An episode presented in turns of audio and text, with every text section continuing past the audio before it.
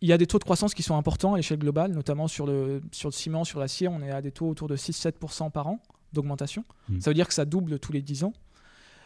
Euh, mais ce qui est intéressant de voir là aussi, c'est que les, les dynamiques sont très différentes entre régions. Mhm.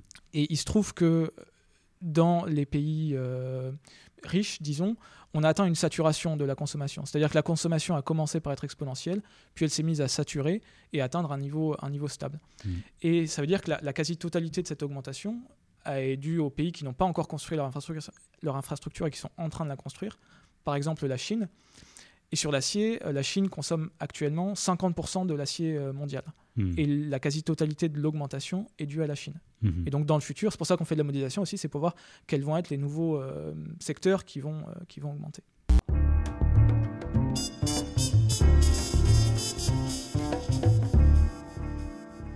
Bonjour et bienvenue au podcast Circular Métabolisme, le rendez-vous bi-hebdomadaire qui interviewe des penseurs, chercheurs et praticiens pour mieux comprendre le métabolisme de nos sociétés, ou en d'autres mots, leur consommation de ressources et leurs émissions de polluants, et comment réduire ceci d'une manière euh, systémique, juste et contextualisée.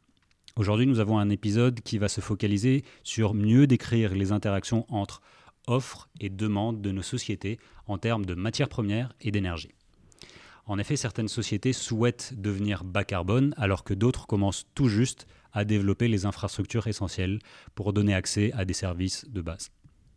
Dans les deux cas, nous, all- nous allons avoir besoin de nombreuses nouvelles infrastructures qui à leur tour nécessitent une quantité importante de matériaux et d'énergie.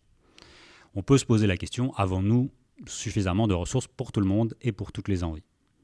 Pour mieux comprendre le compromis entre consommation de ressources, la transition bas carbone d'un côté, mais aussi de l'autre côté répondre à des besoins essentiels pour la majorité de la planète, nous devons construire des modèles, des modèles robustes, dynamiques, géographiquement explicites, qui permettent de poser certaines questions. Ne prenez pas peur, on va expliquer tout cela un peu euh, calmement et simplement. Et j'ai le plaisir de, de recevoir euh, Baptiste Andrieux de, euh, de l'Institut Sciences de la Terre de l'Université de Grenoble-Alpes, qui euh, fait son doctorat euh, financé par le Shift Project, ici, avec co-encadré, je pense, avec Olivier Vidal et Gaël Giraud, c'est ça? Sa thèse porte sur cette modélisation dynamique et permet de questionner ces enjeux complexes de disponibilité de, de disponibilité de ressources, de consommation de ressources en fonction des différents endroits du monde, mais aussi en fonction des différents stades de maturation des économies. Donc, prenons le temps. Bonjour Baptiste et bienvenue au podcast. Bonjour Aristide, merci beaucoup de, de m'accueillir sur le podcast.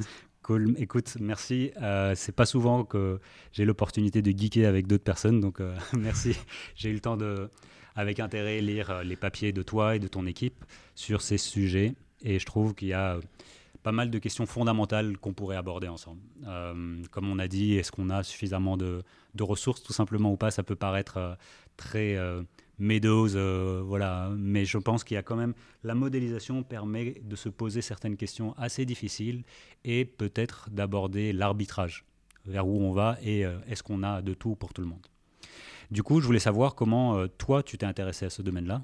Qu'est-ce qui t'a amené à te dire tiens, c'est ce domaine-là qui m'intéresse, je vais m'intéresser à la modélisation, je vais faire un doctorat? C'est une très bonne question. Ça fait, ça fait longtemps que j'y avais pas pensé. Euh, je pense que c'est quand j'étais en, enfin c'est pas, je pense, quand j'étais en école d'ingénieur, je me posais beaucoup de questions sur euh, le sens que je voulais donner à ce que j'allais faire de ma vie, Euh, d'un point de vue de l'éthique du métier d'ingénieur. C'était au Mhm. moment où il y avait eu des scandales, notamment le scandale du Dieselgate, donc où des ingénieurs avaient truqué les, les moteurs de, de voitures pour euh, baisser les émissions. Et je me suis dit, waouh, mais c'est fou, c'est des gens qui, à un moment donné, il y a un patron qui leur a dit fais ça, et la personne a dit oui, ok, je fais ça. Et je me suis dit, bon, bah non, mais c'est pas vraiment ce que j'ai envie de faire. Mais d'un autre côté, c'est facile d'avoir des aspirations, et comment, en effet, après, on réussit à ne pas tomber dans certains travers, je savais pas. Et, et donc, j'ai commencé à m'intéresser à plein de sujets, notamment aux sujets environnementaux. Et je pense que c'est le bouquin de Pablo Servigne, Comment Ouais. tout peut s'effondrer, qui m'a fait euh, vraiment tomber dedans. Ouais. Où je me souviens, j'ai j'ai regardé euh, une vidéo de lui sur YouTube. Ouais. Et euh, le soir même, donc immédiatement après, je suis allé acheter le, son bouquin à la librairie. Je l'ai lu en une nuit. Et là, j'étais devenu euh, super euh, collapso, super. Ouais. Et je me suis dit, waouh, il y, a des- il y a des questions qui se posent d'un point de vue de la systémique, de Ouais. qu'est-ce qui se passe dans les interactions entre différents systèmes qui font notre société. et que j'aimerais bien m'y intéresser. Mmh. Voilà. Et puis petit à petit, j'ai lu plus de choses, j'ai un petit peu élargi ma vision jusqu'à arriver au shift et après à, cette thèse avec Olivier Vidal. Ouais. Et du coup, toi, tu bossais avant, tu bosses encore. Enfin, c'est quoi cette. Euh, donc, c'est une thèse cifre, si je me souviens bien. Ouais. Et puis, euh, tu, tu, fais quoi dans le shift et comment ça se combine un peu avec euh, ta thèse?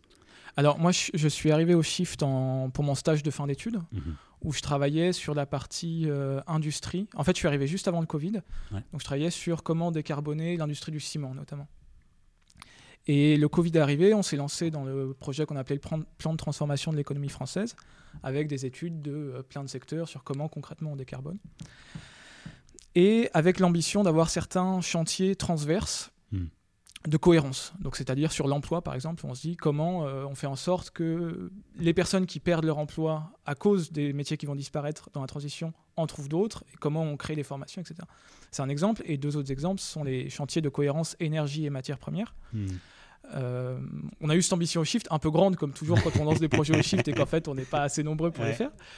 Euh, donc il y a des petits modèles qui ont été faits au sein du shift sur euh, comment on assure du cette coup, cohérence. Quand tu parles de ça, c'est tiens, si je consomme plus d'énergie, combien de, combien de matériaux on aura besoin pour consommer cette énergie, vice versa, combien de d'énergie est nécessaire pour extraire des matériaux et tout ça. Voilà, c'est ça. Et c'est aussi l'aspect, en l'occurrence pour, pour ce projet du Shift, l'aspect arbitrage que tu as évoqué tout à l'heure.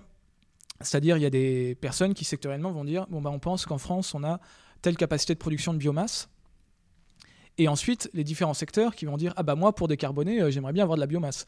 c'est marrant, tout le monde aimerait bien avoir de la biomasse. Et tout le monde aimerait bien avoir de l'hydrogène décarboné. Et le chantier de cohérence, il fait en sorte qu'on dise Bah non, en fait, la somme, c'est 100 et c'est pas un de plus, c'est pas un de moins. Euh, et, donc, il y a eu des, allers-retours entre euh, les personnes du chiffre qui s'occupaient de cette cohérence et euh, les personnes qui sectoriellement essayaient de boucler le truc pour qu'à la fin, ils réussissent à décarboner. Et, vas-y, pardon. Vas donc voilà, donc ça c'est ce qu'on faisait au Shift. Et après, l'idée de participer à un modèle plus grand, bah, c'est pour aller plus loin et répondre à des questions qui sont pour lesquelles on ne peut pas apporter de réponse juste en regardant la France. Oui, oui, parce que en plus de ça, non seulement il y a un arbitrage euh, local entre euh, matières ressources, euh, au-delà de la France, il y a aussi des arbitrages à faire. Tiens, on a autant de quantité de matière, autant de quantité d'énergie, surtout un budget carbone, qui est peut-être le facteur le plus limitant aujourd'hui. Et bah voilà, enfin, est-ce que la France, même si elle veut décarboner par rapport à la relation des autres, est-ce qu'elle aura accès à des matériaux ou pas quoi? Enfin, c'est encore la boîte noire dans la boîte noire. Quoi. Exactement. Et, pour, et ça, ça dépend aussi des trajectoires prises par les différents pays. C'est-à-dire que si on dit euh, en France, on veut faire des batteries de, pour les véhicules électriques, on peut modéliser très bien, ok, il va nous falloir tant de lithium, tant de cobalt, tant de nickel. Bon, déjà, les hypothèses, c'est compliqué de les avoir et on peut se planter beaucoup. Mais surtout, euh, le fait d'avoir effectivement accès à ces ressources, bah, ça va dépendre de la trajectoire que prend la Chine, de la trajectoire que mm. prend l'Inde, que prennent tous les pays et du jeu géopolitique. Et donc l'idée de modéliser, c'est aussi de se dire à quoi pourrait ressembler le monde en 2040, par exemple, selon si euh, les pays suivent telle trajectoire, telle trajectoire, telle trajectoire. Et ensuite, on regarde, bon, bah, la France, qu'est-ce qui pourrait se passer dans ce cas-là? Ouais, ouais, on voit directement en fait l'infinité de, de, solutions et c'est un peu une théorie des jeux. Enfin, on voit comment euh, l'un a des ressources, l'autre en a pas. Est-ce qu'il est prêt ou est-ce qu'elle est prête de, de, les mettre en, en accès euh, par rapport à d'autres personnes? Parce qu'au final, on, on, va le voir un peu plus tard. Peut-être qu'on ne manque pas de ressources, mais leur accessibilité va de manière économique, géographique, géopolitique, va peut-être coincer là-dedans. Juste avant qu'on se lance sur euh, les, résultats et puis qu'on dresse un petit contexte, parce que je ne sais pas si on va en reparler plus tard, euh, parle-moi un peu, c'est quoi du coup euh, le ciment décarboné Comment, comment on s'en sort?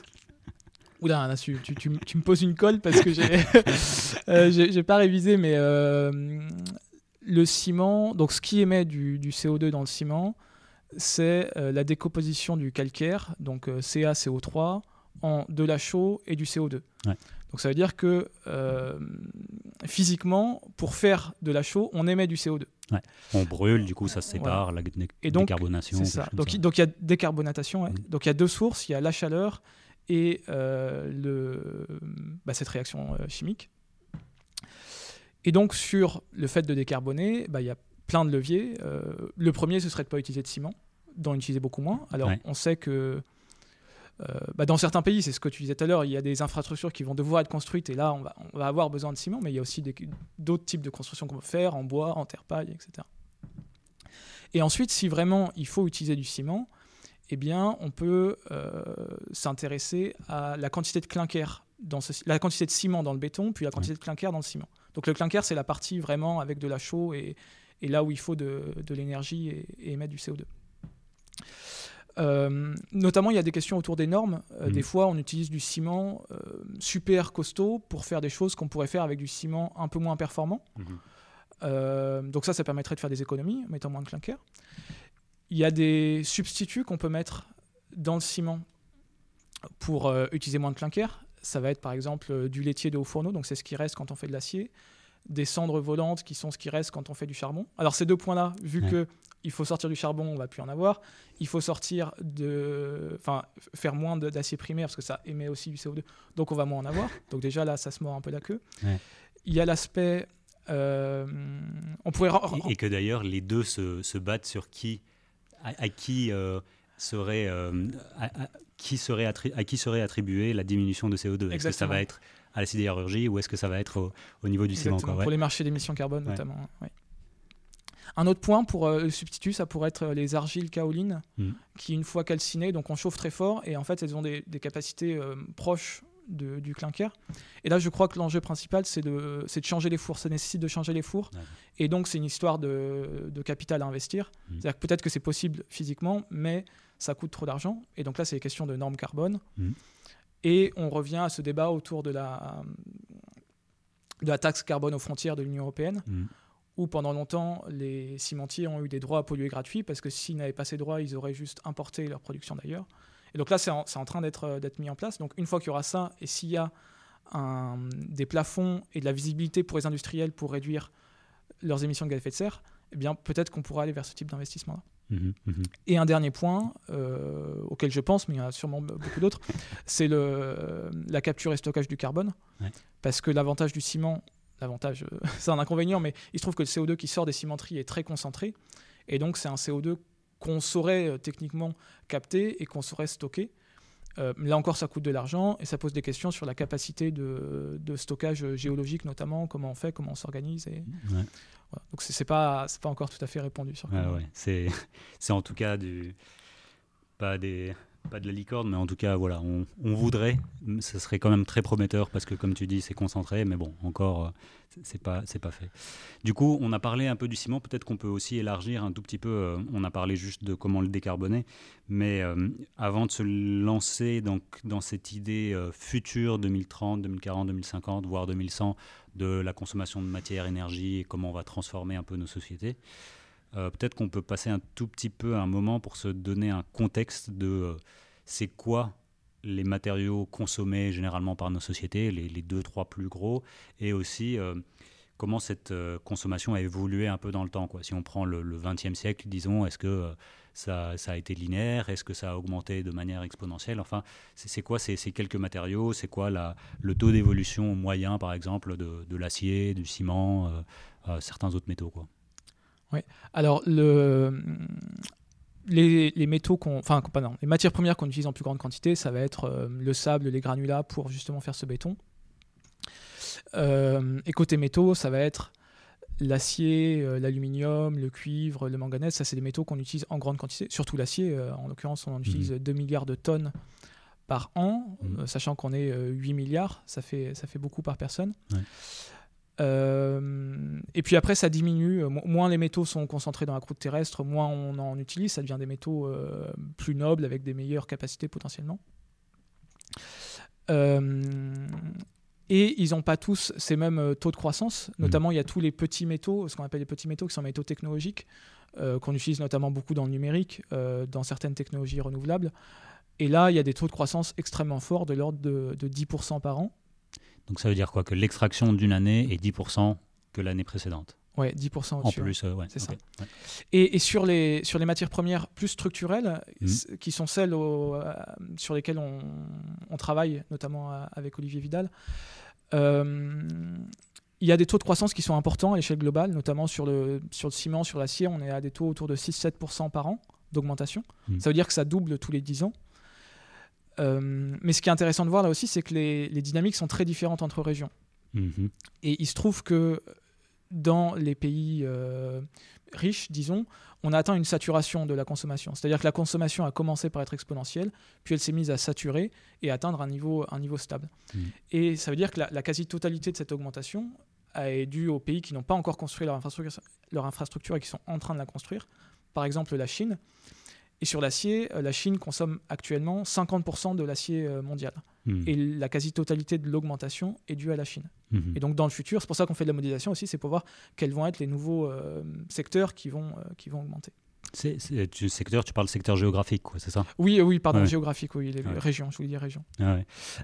enfin, ça, je trouve ça quand même incroyable, cette histoire de, de 6 à 7%, parce que, comme tu dis, doubler en 10 ans, évidemment, enfin ça c'est, euh, je sais pas, il y a juste les économistes peut-être qui, qui ne qui ne s'alarment pas de ce genre de, de, croissance. En tout cas, bon, même si, même si on avait euh, autant de matériaux qu'on voulait, bah, quand même se mhm. dire qu'il y a une capacité ou une extraction qui double tous les, tous les 10 ans, ça fait un peu sonnette d'alarme. Quoi. Enfin, bah, un, des points qui avait été donné par Olivier Vidal, justement, il y a, dans un papier il y a 2-3 ans, il avait dit que euh, la, en extrapolant ces tendances et en modélisant, en l'occurrence, mm. euh, la quantité de métaux qu'il allait falloir extraire d'ici à 2050 était égale à la quantité qu'on a extrait depuis l'Antiquité.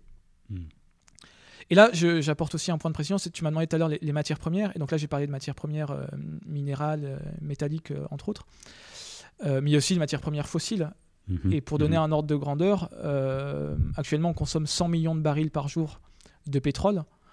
Et donc, c'est des quantités absolument astronomiques euh, qu'on extrait de la Terre chaque année. Et donc là, on parle aussi de, de, sortir de ça. Et donc, quelque part, il y a potentiellement des secteurs où on va extraire moins qu'avant. Ouais. Et là, si, c'est aussi de l'ordre du 6-7%, c'est l'énergie, enfin tout ce qui est fossile, c'est quoi comme ordre de grandeur? Tu as une idée? Non, je pense que là, enfin, en l'occurrence, le, le pétrole, c'est assez stable. Euh, on est à, 100, à peu près 100 millions de barils par jour et, ça reste stable. Et j'ai pas les ordres de grandeur de, de croissance des, des, autres. Et en l'occurrence, ça dépend beaucoup des régions. Euh, il y a la Chine où pareil, ils développent à fond. Ah, en fait, la Chine, ils développent à fond tout. C'est-à-dire qu'ils font à fond de, panneaux solaires, à fond d'éoliennes, à fond de charbon. Et, je vais pas dire on réfléchira ensuite parce qu'en l'occurrence, je pense qu'ils réfléchissent les Chinois et qu'ils ont une bonne. Enfin, je sais pas si c'est la bonne, mais en tout cas qu'ils ont une stratégie. Et leur stratégie pour l'instant, c'est de produire un maximum d'énergie euh, pour croître euh, le plus rapidement possible. Parce que c'est drôle, tu as parlé que la Chine est responsable de la majorité des métaux, mais je pense que c'est la même chose. Si mes souvenirs sont bons, donc on extrait environ 100 euh, milliards de tonnes de matériaux par an. Et plus de la moitié, ou la moitié, c'est du sable du gravier, comme tu disais.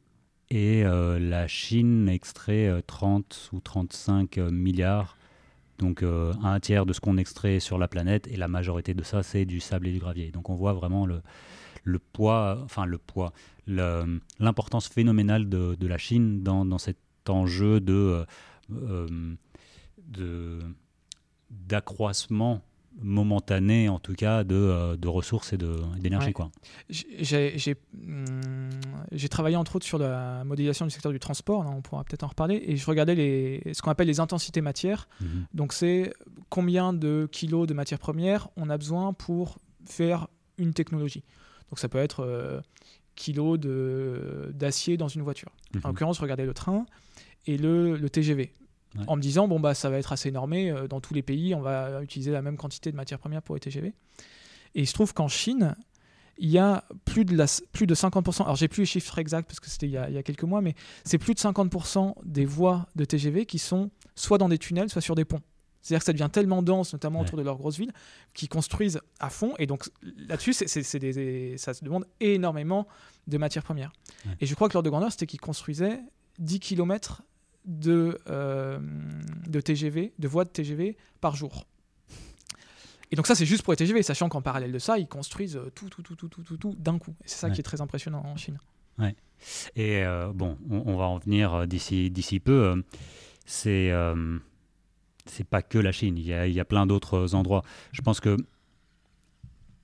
peut-être que ce qui est pour moi, je veux dire tout ça, enfin la création de cette extraction de flux, c'est pour moi ce, vrai marqueur de l'Anthropocène. Enfin, à partir de la Seconde Guerre mondiale, où on voit que avant, l'extraction était quand même linéaire et à partir de la secondière, c'est parti assez vite. Et après les années 2000, encore, on a une pente encore plus raide. Là, on voit la Chine. Et je trouve que c'est, selon moi, un de ces éléments qui. Bah voilà, on, comprend qu'on est en plein dedans. C'est vraiment l'humain, le, le, capital qui fait qu'on se développe, on se développe et se développe. Donc, nous, en tant que chercheurs, chercheuses, on se dit souvent, de manière proportionnelle, que plus de consommation, plus d'extraction égale plus d'impact, ou alors plus de problèmes en tout cas. Euh, que ça soit pénurie, que ça soit euh, enjeux environnementaux, que ça soit euh, problèmes sociétaux, que ça soit équité sociale. Enfin, il y a plein d'enjeux comme ça qui, sont cachés derrière une accélération. Mais est-ce que est-ce que c'est si proportionnel que ça? On, extrait plus, on a plus de problèmes ou il y a plus de subtilité que ça? Je pense que ça dépend de, de ce qu'on regarde. Hmm et ça dépend aussi de la théorie versus la pratique. Par exemple, sur, sur l'énergie, euh, enfin comment dire, on, est beaucoup focalisé sur les émissions de gaz à effet de serre, à, juste titre parce que c'est vraiment urgent. Quoi. Et on peut produire de l'énergie décarbonée. On sait le faire, alors pendant un temps il faut du fossile pour construire l'infrastructure, mais en théorie il n'y a pas de souci pour un jour arriver en régime établi où on a toute notre infrastructure qui fonctionne en renouvelable et on peut la renouveler avec du renouvelable. Et donc à partir de là, il euh, y a des gens qui vont nous dire bon bah du coup c'est pas un souci, c'est-à-dire qu'on peut faire de la croissance. Pendant qu'on fait de la croissance, on investit un max dans le renouvelable, donc on a une infrastructure renouvelable et on s'en sort. Il y a plusieurs points, c'est que bon d'une part euh, comme tu l'as dit aussi, mais si on, si on a plus de croissance chaque année, ça veut dire qu'au premier ordre, on construit plus de choses et donc ça nous complexifie la tâche. Alors qu'on pourrait se dire, bon, bah d'abord, on s'occupe de vivre dans les limites planétaires, et ensuite on voit euh, comment, comment évoluer. Avec des disparités selon la région, bien sûr, pour que certains puissent euh, rattraper. Et j'ai perdu le fil de ce que je voulais dire. Donc est-ce que la quantité est quand même proportionnelle aux impacts environnementaux? Et est-ce que bah, soit on décarbone de manière rapide, ou est-ce qu'on euh, on reste en deçà des limites C'est ça, donc il y a cet aspect, merci. Il y a cet aspect euh, théorie, où là on dit, en l'occurrence pour l'énergie, c'est possible, et il se trouve que c'est ce qu'on regarde le plus. En pratique, on voit qu'on ne va pas assez vite, et donc il y aurait peut-être besoin d'extraire moins pour privilégier cette réduction. Et puis après, il y a l'ensemble des autres impacts. Mhm. Et donc, si on fait des gros trous dans la Terre pour extraire plein de choses, bah oui, ça a des impacts, et, et c'est pas un scoop. Et là encore, en théorie, on pourrait euh, arriver à tout recycler, à faire, à, recycler avec de l'énergie décarbonée, et donc à avoir une société qui consomme pas mal de matières premières, mais de façon recyclée. Alors là, il y a encore il y a plusieurs limites. Il y a le fait qu'on ne peut pas euh, tout recycler, il y a des choses qui sont difficiles, etc. Et surtout que ça, c'est pas possible en croissance. Euh, le recyclage, ça marche. Bon, ça marche tout le temps, mais si, si on veut combler les besoins avec le ce qu'on recycle, eh ben, il faut être en régime établi par définition. Euh, et donc, si, voilà, si on prend les autres impacts que le carbone, notamment les impacts sur la biodiversité, il n'y a pas trop d'autres options que, euh, que d'atteindre un niveau assez stable. Mhm. Oui, et puis non seulement ça, mais il y a aussi, bah, en tout cas, je connais de très loin ces enjeux environnementaux liés à l'extraction de ressources. donc souvent, pour moi, c'est plutôt les, combats environnementaux qui se font localement, bah, tout simplement, euh, on n'a plus d'extraction en Europe parce qu'on veut plus avoir des trucs sales chez nous. Enfin, on, pousse ça autre part. Mais il y a aussi des... Euh, non seulement il y a un changement d'affectation de sol, bah, on rase des forêts des fois pour euh, accéder à, des ressources. Et puis il y a aussi une autre chose, c'est quoi? Bah, C'est on a besoin de, de mettre de l'eau pour nettoyer, par exemple, le, les minerais pour extraire juste la, la petite la petite poussière qui existe euh, pour pouvoir l'utiliser. Donc, il y a, du coup, c'est quoi un peu tous les. Si on, si on fait les grandes familles d'impact environnemental de l'extraction, c'est quoi dedans? Euh, bah, je, pense que historiquement, au premier ordre, ça a probablement été les impacts sociaux. comme tu as dit, ça va se faire dans des pays euh, qui sont assez pauvres parce qu'on ne veut pas le faire chez nous. Et donc là, c'est des, des grosses entreprises qui sont là pour faire du profit et qui y vont et qui respectent pas forcément les normes locales quand elles existent, parce que potentiellement les normes n'existaient pas, et euh, qui du coup vont avec des travailleurs qui vont être déplacés, puis potentiellement pas super bien traités sur place. Il y a les travaux de euh, Systext mhm. euh, pour système extractif, qui est connu notamment pour les travaux de, par Aurore Stéphane, qui est, qui est leur porte-parole, mhm. qui fait une super évaluation de tout ça et qui liste l'ensemble des, impacts. Et mhm. c'est assez effrayant de voir l'historique euh, des impacts euh, humains liés à l'extraction minière. Donc ça, encore une fois, c'est, n'est pas une fatalité, c'est pas quelque chose qui est inscrit dans le marbre, c'est la façon dont fonctionne le système actuellement. Et c'est pas inhérent au fait d'extraire des matières premières. Ensuite, sur le, après, sur le fait d'extraire des matières premières, bien ça, bon, on fait des trous dans le sol, donc s'il faut raser la forêt pour euh, y aller, euh, ça fait des problèmes. Alors potentiellement, on peut faire des choses en souterrain, c'est un peu, il y a encore, il y, a des, il y a des variantes. Et puis, on va consommer énormément d'énergie pour euh, extraire la roche, la broyer, séparer le minerai de la roche, séparer le métal du minerai, et avec, là, comme tu l'as dit, de l'eau pour, pour extraire ce, ce métal-là, et cette eau qui va à la fin être chargée en métaux lourds toxiques euh, et qui est bien souvent stocké sur place mm. et euh, où il peut y avoir des, accidents derrière et il y en a, il y en a régulièrement. Là encore, euh, sur ces impacts environnementaux, on pourrait faire la même chose avec de l'énergie décarbonée. Mm-hmm. notamment, il y a Caterpillar qui a sorti un énorme camion, comme ceux qu'on voit dans les mines, électrique. Donc ça montre qu'on saurait le faire. cette eau, apparemment, je ne suis pas expert du sujet, mais pour certaines mines, on pourrait le faire en circuit fermé. Là, ça coûterait plus d'argent, mais, mais c'est possible techniquement. Euh, et donc la question à la fin, ça devient aussi, euh, est-ce qu'on a envie d'aller extraire ces, matières premières? Parce que peut-être qu'on peut le faire de avec un peu moins d'impact, mais est-ce que c'est vraiment nécessaire euh, ou pas? Et il se trouve qu'il y, y, a, pour certains usages, c'est nécessaire. Hmm. Et donc là, il faut voir comment on arrive à extraire le, petit peu qu'il nous faut, ou le beaucoup qu'il nous faut, de façon un, peu plus propre. Donc on a dit impact humain, impact environnementaux et puis après, il y a tous les risques liés aussi à la. enfin, acceptabilité sociale, si on peut dire que c'est un risque. C'est-à-dire que là, actuellement, euh, bah, nous, on ne veut plus le faire chez nous. Alors, il se trouve qu'en plus, si on le faisait chez nous euh, pour les métaux qui sont disponibles en Europe, hein, on n'a pas forcément assez pour, pour produire ce dont on a besoin. Mais on sait que les impacts seraient bien plus faibles qu'ailleurs parce que bah, on n'a pas envie d'assumer les conséquences et donc on le ferait un peu plus proprement.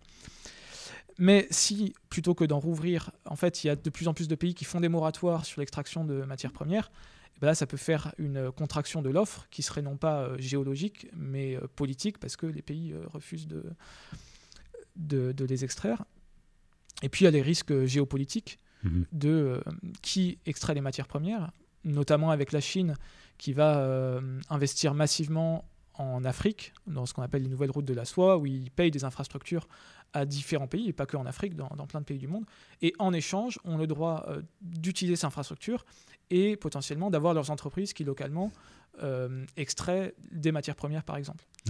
Et donc là, si jamais, oui, il y a des matières premières, mais c'est la Chine qui a le monopole de, de l'extraction, euh, ça pose des soucis de souveraineté sur comment nous, en Europe, par exemple, on y a accès. Oui, oui, enfin, on pourrait éventuellement revenir. Derrière toi, tu as la carte géologique de la France, on pourrait se dire, tiens, bah, il y a cette euh, fameuse mine euh, de lithium euh, dans, l'Allier. Est-ce que je trouve que c'est, on, se trouve dans les moments où on va se poser certaines questions d'arbitrage. Quoi. Est-ce qu'on mhm. est prêt d'avoir une mine à ciel ouvert ou enfin pas à ciel ouvert, mais est-ce qu'on est prêt à rouvrir l'industrie minière en France, quoi, par mhm. exemple? Qui sera prêt d'y travailler? Euh, pour quel coût? Combien? Euh, Pourquoi on va utiliser ce lithium? Est-ce que ça va être pour des batteries dans les maisons? Est-ce que ça va être pour des batteries pour des grosses bagnoles? Voilà.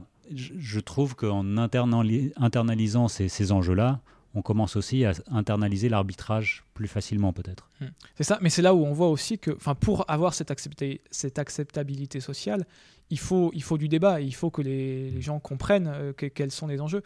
Et en l'occurrence, euh, je trouve que cet exemple est assez édifiant. Moi, je trouve que c'est une super idée qu'on ait une mine de lithium en France si on a la possibilité.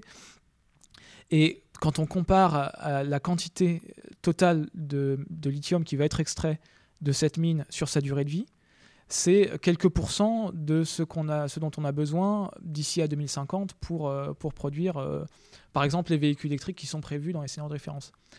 J'ai plus, j'ai plus le chiffre exact, mais, mais c'est pas grand-chose. Et donc, même si on priorisait à fond euh, les usages en disant ok on fait vraiment que le nécessaire, ce serait pas du tout assez. Donc pour moi il n'y a pas de doute qu'il faut qu'on accepte ces mines là.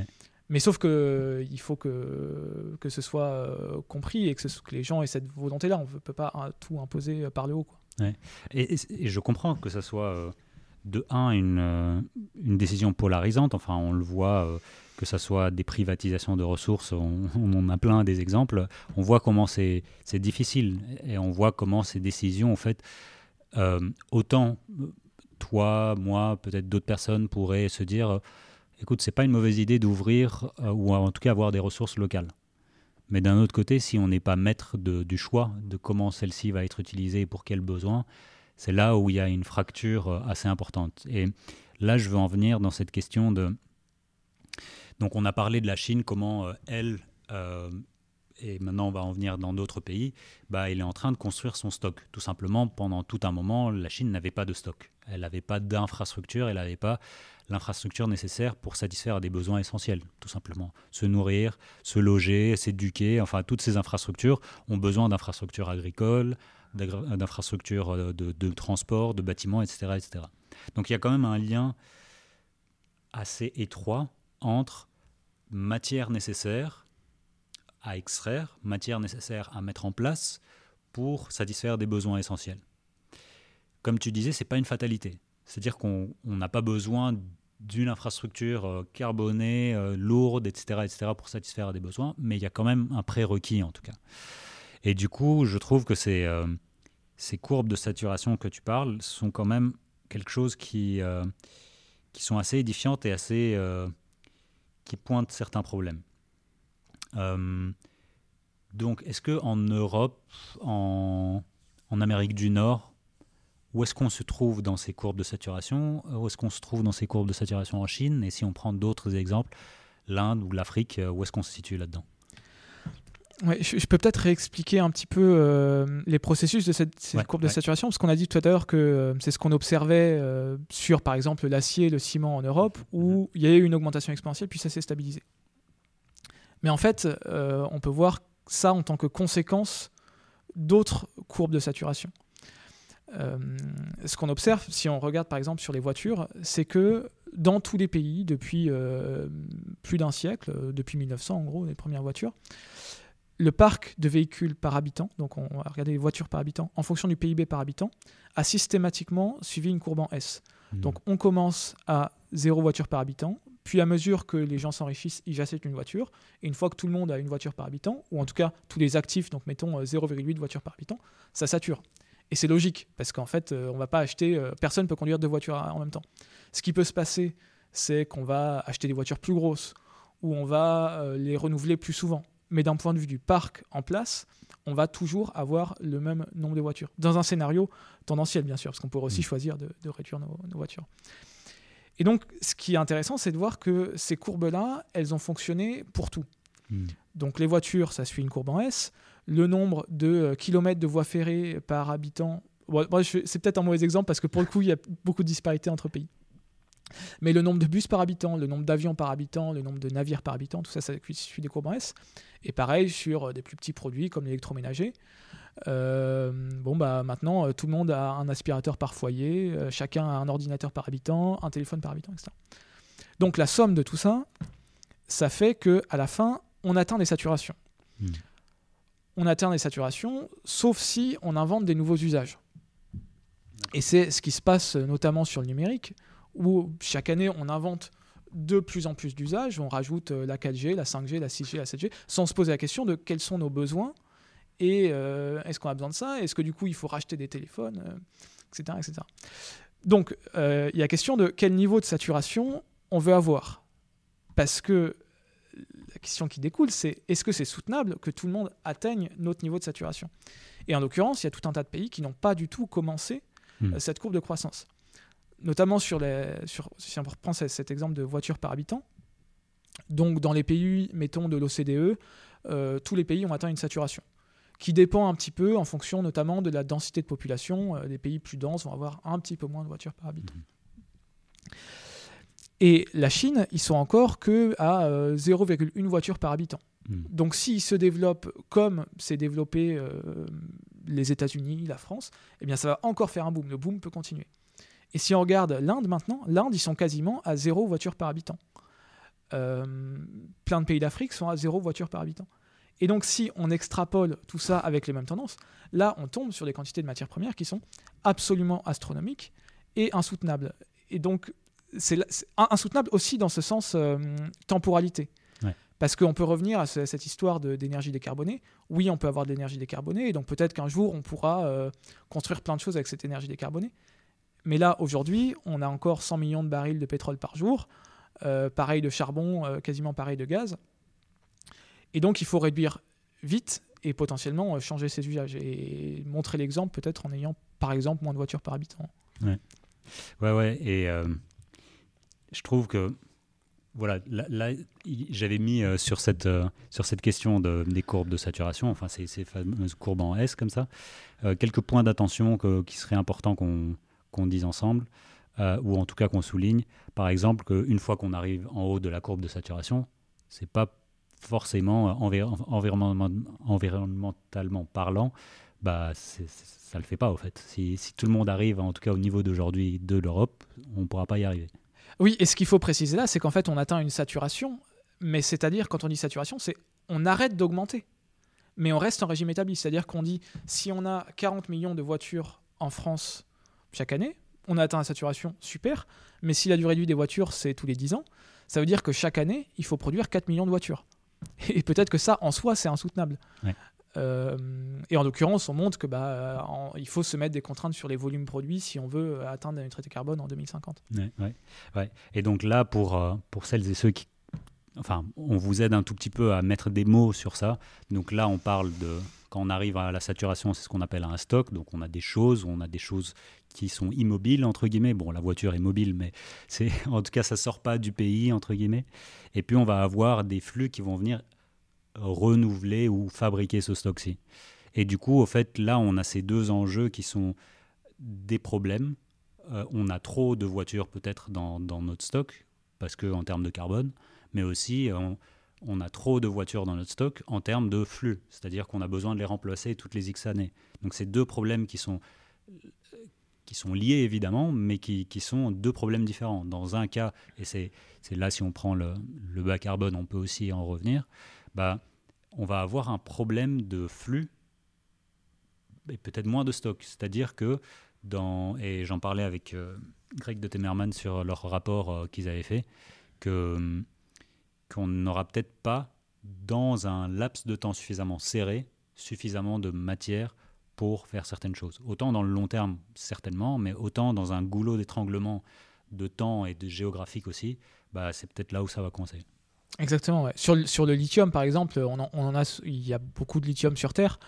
Euh, ça prend du temps d'ouvrir les mines. Et si tout le monde veut du lithium d'un coup, bah, potentiellement, il n'y aura pas eu la capacité d'investissement en amont euh, nécessaire pour, pour extraire tout ça, bien sûr.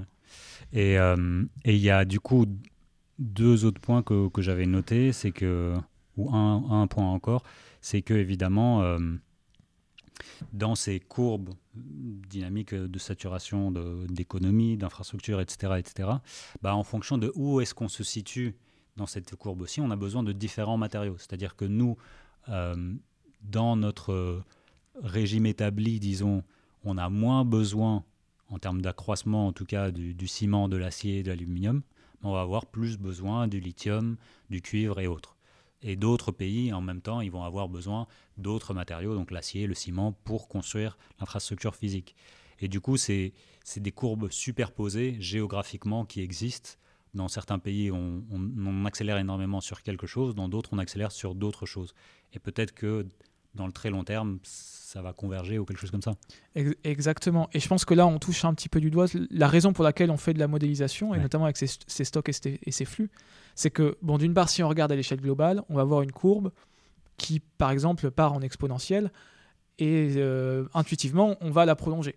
Mmh. déjà, on se dit, euh, si on, compare les régions entre elles, c'est une somme de courbes euh, en S, donc les courbes logistiques, et ça va pas faire cette exponentielle-là. Et puis ensuite, si on regarde d'un point de vue d'un pays, bah oui, on tombe sur ce que tu viens de dire là. C'est plusieurs courbes qui se superposent, on a des usages, et puis on peut penser à des nouveaux usages. Qu'est-ce qui se passe mm. ça?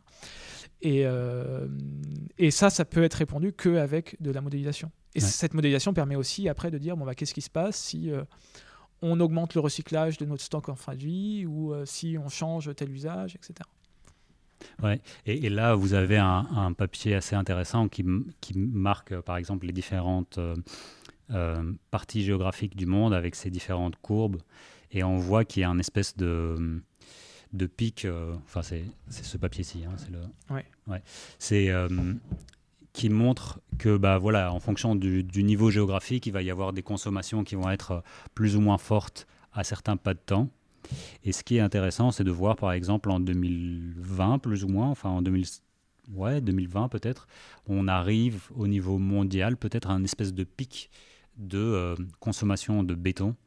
Et peut-être que petit à petit, il va commencer à, à se lisser, à descendre un tout petit peu jusqu'à 2100.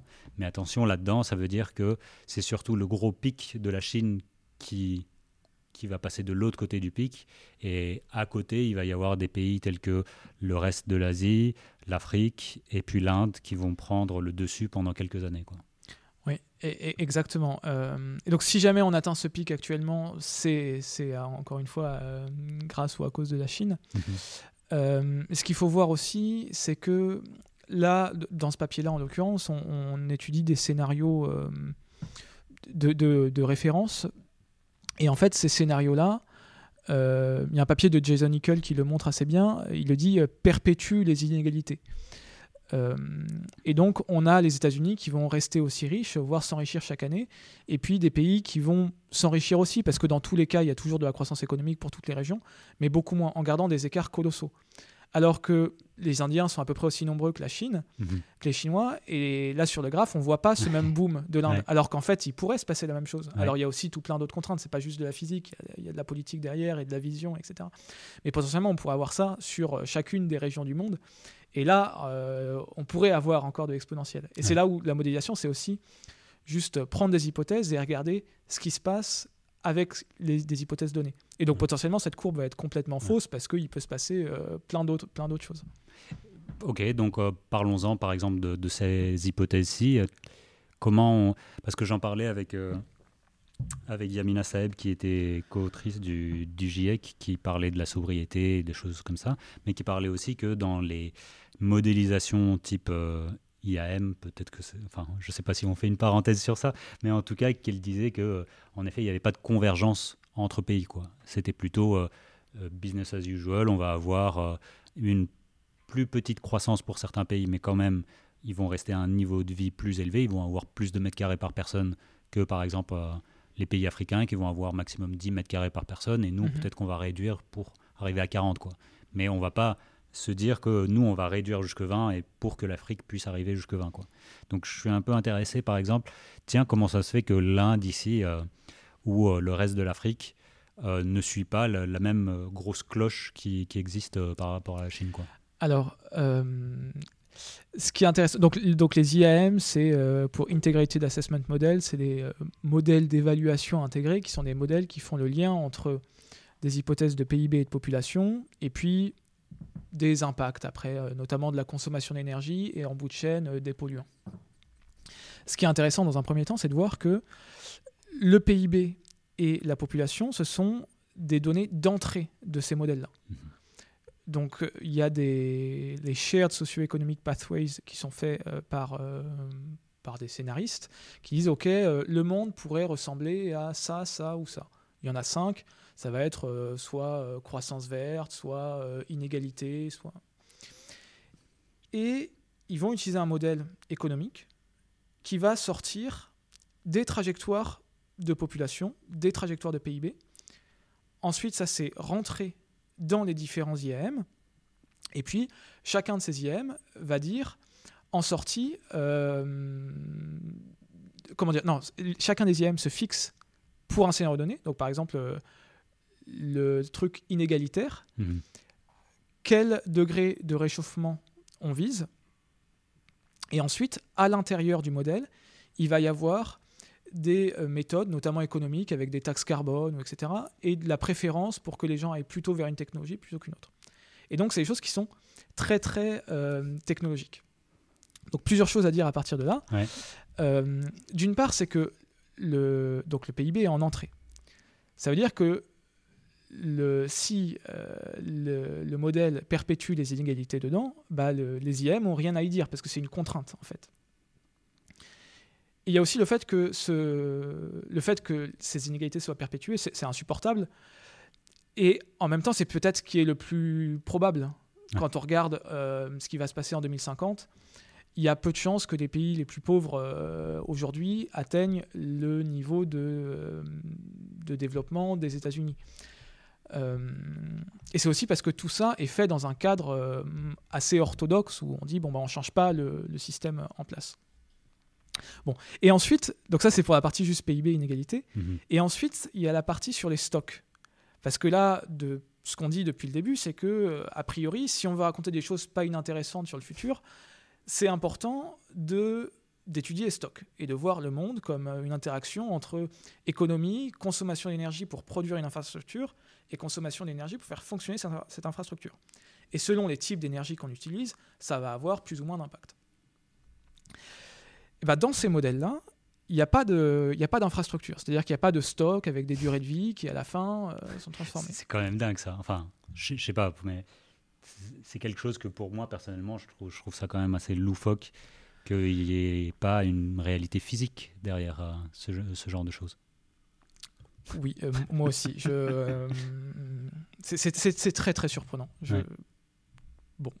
et, deuxième chose, j'avais aussi invité euh, Lawrence Kaiser qui, fait, euh, qui avait lui-même fait des pseudo-IAM, mais pour euh, modéliser de la, des scénarios de post-croissance et de décroissance dedans. Parce que, comme tu disais, je veux dire, le PIB est quand même, il y a une pseudo-croissance qui existe quand même, quoi, toujours dans tous les modèles de référence. Soit elle réduit de, de manière subie, mais il n'y a jamais de manière voulue une, une contraction de l'économie, quoi, en tout cas. Non, non, c'est clair. Et donc, et, sur, sur, cette histoire de stock, euh, ça, si on est en, scénario tendanciel, ça peut pour certaines personnes paraître anecdotique, parce qu'on peut se dire, oui, mais en fait, il y a des relations qu'on connaît entre euh, énergie, développement économique, et donc, euh, bon, bah pourquoi pas. Notamment, on a dit tout à l'heure que les matières premières, la consommation de matières premières par personne, ça suivait ces courbes en S. Mais nous, on le voit comme une conséquence du fait que les technologies se diffusent avec des courbes en S. Et il se trouve que dans certains euh, modèles, il y a des. Notamment, je me suis intéressé au, GCAM, qui est un des modèles qui fait référence. Eh bien, il y a une partie euh, matière première dans ce modèle-là où ils expriment les choses en tonnes. Donc déjà, c'est intéressant, c'est pas juste des proxys économiques. Et ils disent les consommations de matières premières par personne vont suivre des courbes en S en fonction du PIB par habitant. Bon, bah, très bien, donc déjà, ça veut dire qu'ils peuvent, peuvent faire des choses. Mais maintenant, quel est le problème de ne pas avoir regardé les technologies? On va prendre l'exemple du transport.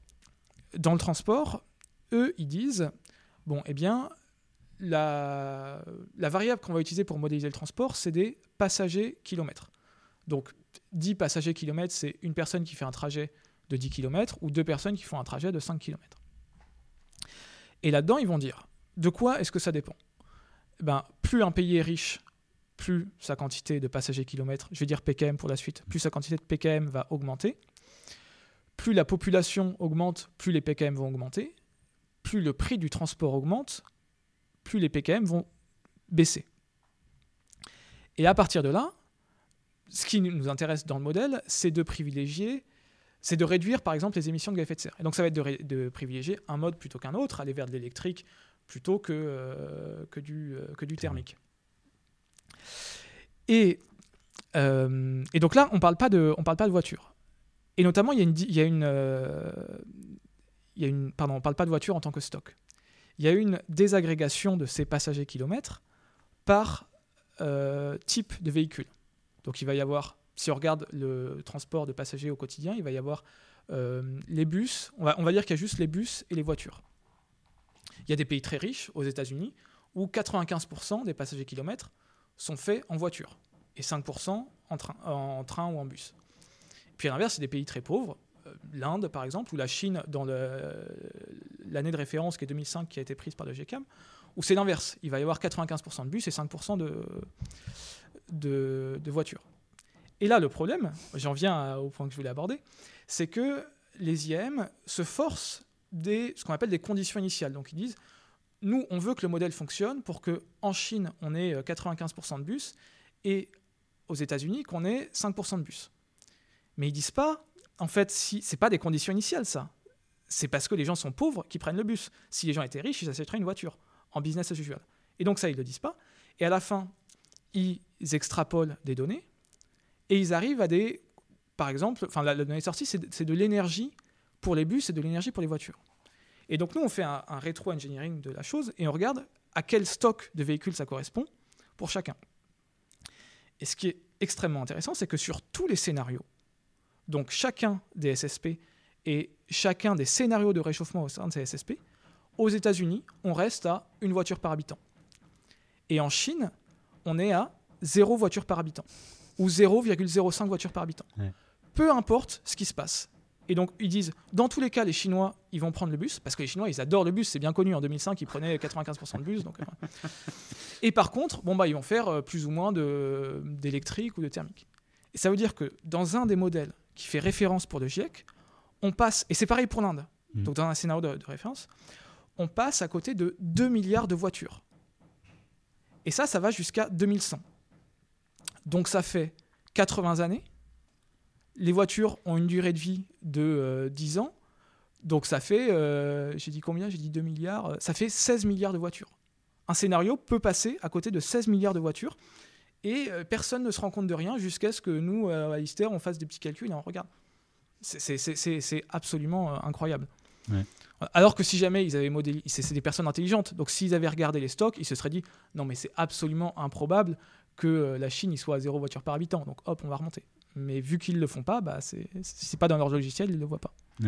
Et c'est, enfin, on va en parler euh, plus, plus vers la fin de, de l'interview par rapport à la transdisciplinarité, parce que c'est, enfin, je veux dire, on ne peut pas passer à côté d'un angle mort comme ça, quoi. Et je pense que c'est aussi notre formation qui fait, bah, par exemple, tout ce qui est physique nous intéresse, peut-être un peu moins ce qui est monétaire. Donc c'est aussi intelligent de, de, de, pour toi, pour moi, de, faire l'effort de se dire, OK, si on doit financer euh, la transition, bah, où est-ce qu'on en arrive? Euh, et, et, est-ce qu'on aura suffisamment, combien ça coûte pour extraire, enfin, euh, ou aussi les impacts de santé qu'on oublie souvent quand on parle juste d'extraction, bah, c'est quelque chose qu'on enlève de notre équation, en tout cas pas volontairement, hein, bien évidemment, mais par euh, malformation professionnelle, si on veut dire. ok, donc on voit quand même cette dynamique si on ne fait pas que de l'IAM pur, et dur, mais qu'on commence à regarder des stocks et des flux, on voit quand même que, allez, dans les années 2020-2050, on va commencer à, arriver peut-être même au niveau mondial à une espèce de saturation euh, de certains matériaux. Peut-être que pour d'autres, pas du tout. Mais en tout cas, bon, l'acier, c'est pas sûr. Hein. On n'est pas sûr que en 2100, ça se stabilise ou s'il y a une espèce de pente linéaire qui, qui va se faire. Pour le, le béton, on a l'impression que ça réduit. Et on voit que dans beaucoup d'autres matériaux, l'aluminium par exemple, de manière euh, quasi linéaire, ça va continuer. Le, cuivre, ça va augmenter. Enfin, on ne sait pas quand est-ce que la fin du cuivre va, va, arriver. Donc, on se dit quand même que c'est une, euh, c'est une machine qui se perpétue. Voilà, on n'aperçoit pas la fin en tout cas. Et euh, on peut se poser cette question naïve mais quand même complexe est-ce qu'un monde bas carbone va consommer moins de ressources et émettre moins de pollution dans le moyen et long terme que le monde d'aujourd'hui? Je, pense que oui. Euh, pour, moi, pour moi, ça fait peu de doute parce que. Euh, comment dire? Pour, plusieurs raisons. D'une part, on peut, dire que euh, actuellement, donc on extrait du fossile, ça a des impacts désastreux. Rien que sur les endroits où on est extrait, sur la biosphère, Ensuite, on va brûler ça, ça va faire du changement climatique. Et on sait que si on ne limite pas le changement climatique, il va y avoir bon, bah, des impacts sur la biosphère et potentiellement, au bout d'un moment, des effets en cascade, des points de bascule, etc. Et donc, à la fin, c'est euh, tous les humains qui vont être impactés et la biosphère euh, aussi. Donc, si là, on doit faire l'arbitrage entre euh, fossiles et métaux, il n'y a aucun doute qu'il faut aller vers les métaux même si ça a aussi des impacts sur la biosphère. C'est pas, c'est pas le, il y a des ordres de grandeur de différence. Et ensuite, pour le monde bas carbone, dans la, dans la, temporalité qu'on a, si on veut y arriver en 2050, 2040 pour les pays les plus ambitieux, euh, il, faut, il faut de la sobriété, il faut réduire les volumes, il n'y a, a pas trop de choix. Euh, et donc là, de fait, il y aura à cause un de l'approvisionnement ou à cause de quoi quand tu dis il n'y a Ah. pas le choix? À cause de la, euh, des taux de pénétration des technologies euh, renouvelables. C'est-à-dire que là, à l'échelle globale, on part de quasiment zéro en euh, puissance installée de euh, panneaux solaires et d'éoliennes. Et de nucléaire, du reste, c'est pas, pas grand-chose. On a des croissances exponentielles de ces euh, panneaux solaires et éoliennes, notamment le panneau solaire, c'est incroyable ce qui se passe en ce moment. Il y a, Mm. Vraiment, ça va très très vite, c'est très très rentable. Euh, mais on part quand même de zéro. Et donc, il y a tout un temps, en attendant que ce- cette énergie euh, bas carbone atteigne les 100% du mix, où il faut réduire au maximum le reste. Et donc, vu que chaque tonne de CO2 compte et que chaque tonne qu'on n'émet pas permet de limiter le changement climatique, on a tout intérêt à décroître cette partie-là. Et donc, ça, quand on dit décroître, c'est de la sobriété, c'est réduire euh, les volumes de production pour réduire cette consommation de fossiles. Et puis, si jamais on... Donc c'est là où je dis bas carbone, en étant réaliste, ça va se faire par de la sobriété. Mm. Et si jamais on arrive en 2040, en 2050 à la neutralité carbone, mais après peut-être qu'on pourra se reposer des questions sur est-ce que euh, déjà ce sera un- un- une belle réussite pour l'humanité et j'aimerais bien qu'on en soit là. et voilà. Ouais. on, commencera par faire une grosse fête peut-être. Ouais, ouais. Et puis après la grosse fête, on pourra se demander bon bah euh, où est-ce qu'on veut aller maintenant? Est-ce qu'on a envie de euh, d'augmenter encore le parc de, de renouvelables parce que c'est possible? Ou est-ce que ça a trop d'impact sur la biosphère? Ou est-ce que juste on a appris à vivre différemment et qu'on n'a pas envie de ça? Voilà, mais pour moi, c'est- pour moi c'est dans un c'est dans un second temps ça. Et pour l'instant, il faut juste utiliser tous les leviers à notre disposition, dont la réduction des volumes. Donc, a priori, on, on est quand même dans la bonne, euh, enfin, dans la bonne idée que euh, bas carbone, ça reste quand même la, la trajectoire à avoir. Euh, c'est c'est moins pire entre guillemets que que le, le- tout ce qui est carbonifère, enfin tout ce qui est euh, carboné et que bon, il faut se poser quand même des questions de sobriété entre temps parce que de toute façon, on ne pourra pas arriver à du bas carbone sans ça. D'ailleurs, c'était dans, dans le dernier rapport du GIEC, la synthèse, on montrait bien euh, la- le potentiel de réduction grâce à la sobriété qui était beaucoup plus grand que le potentiel des solutions avec le solaire, quoi, par exemple. Enfin, c'était quand même assez. Mais, ouais. assez Enfin, on clair. est- intuitivement, c'est clair que si on se dit, bon, bah, euh, ok, est-ce que j'achète. euh, si- comment dire J'ai une voiture thermique, est-ce que j'achète un vélo ou une voiture électrique? Bon, bah, il n'y a aucun doute que la partie sobriété, acheter un vélo, euh, c'est mieux. Même si la voiture électrique est mieux qu'une thermique. Donc là, Ouais. euh, si on l'imagine en, ter- en termes de stock encore, c'est assez flagrant. ouais. Parce que en effet, ça libère de, de, la matière pour autre chose, quoi. Parce que c'est, encore une fois, on est dans un, on est dans un monde fini. Il y a quand même des ressources qui sont disponibles, mais on est dans un monde contraint, euh, que ça soit par le budget carbone, que ça soit par euh, les inégalités. Et ces deux, euh, ces, ces deux les autres limites planétaires également, évidemment, mais on se retrouve en étau pour, pour pouvoir, et on va devoir partager. Parce que à ce, cette fenêtre de temps, cette fenêtre de tir de 20-30 ans, il n'y a pas d'autre option que de partager et que de euh, réduire. Quoi. Enfin, c'est un peu les deux, les Mhm. deux, euh, les deux éléments. Euh, Je rigole parce que j'avais mis une question sur, sur une passion commune sur les diagrammes de Sankey, sur les diagrammes de flux. C'est quelque chose que- qu'on connaît beaucoup les deux et que tu as créé un peu euh, ce, ce moyen de faire des, des diagrammes de flux euh, sur euh, l'impact carbone, euh, enfin sur, sur l'empreinte carbone de différents pays, euh, dont la France, avec ce qu'on appelle la- l'approche de production territoriale et l'approche de consommation. Est-ce que tu, tu veux juste commenter c'est quoi, euh, c'est quoi ce, ce- ce fameux diagramme-là euh, Qu'est-ce qui nous apprend quand on regarde celui-ci quoi? Ouais, et, oh, je vais peut-être dire quelques mots sur comment, sur l'outil qui a été utilisé pour, pour, Ouais. pour le faire, comme ça on comprend un, un petit peu d'où ça vient. Ouais, bien sûr. Euh, donc c'est des. L'idée c'est de se dire, en France, on va acheter des choses. Moi, en tant que consommateur, je vais avoir plein d'usages. Je vais avoir, enfin, il y a des services publics, puis je vais acheter un vélo, je vais acheter. voilà. Mais euh, peut-être que ce vélo, il n'est pas construit en France, et donc peut-être qu'il vient d'une usine en Chine. Et euh, cette usine en Chine, elle utilise des matières premières qui peut-être viennent d'Allemagne ou euh, je sais pas où.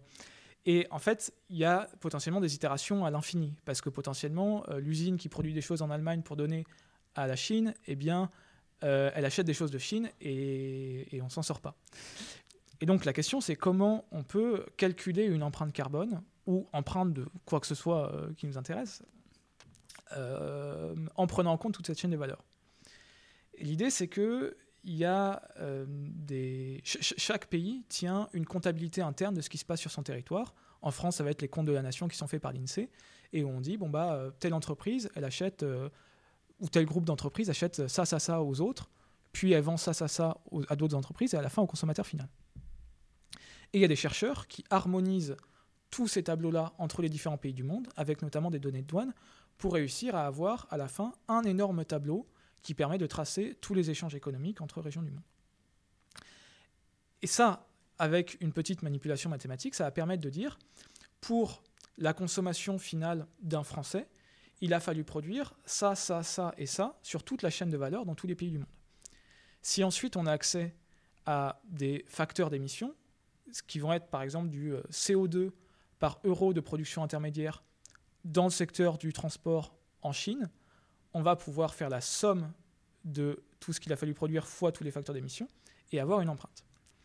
Et donc ça, c'est ce qu'on appelle les tableaux d'entrée-sortie, et c'est ce que j'ai utilisé, celui qui s'appelle Exiobase, pour faire ces diagrammes de Sankey. Mmh. Et ces diagrammes de Sankey permettent donc de suivre les différentes étapes. Et on peut, on peut le, regarder ensemble. Ouais.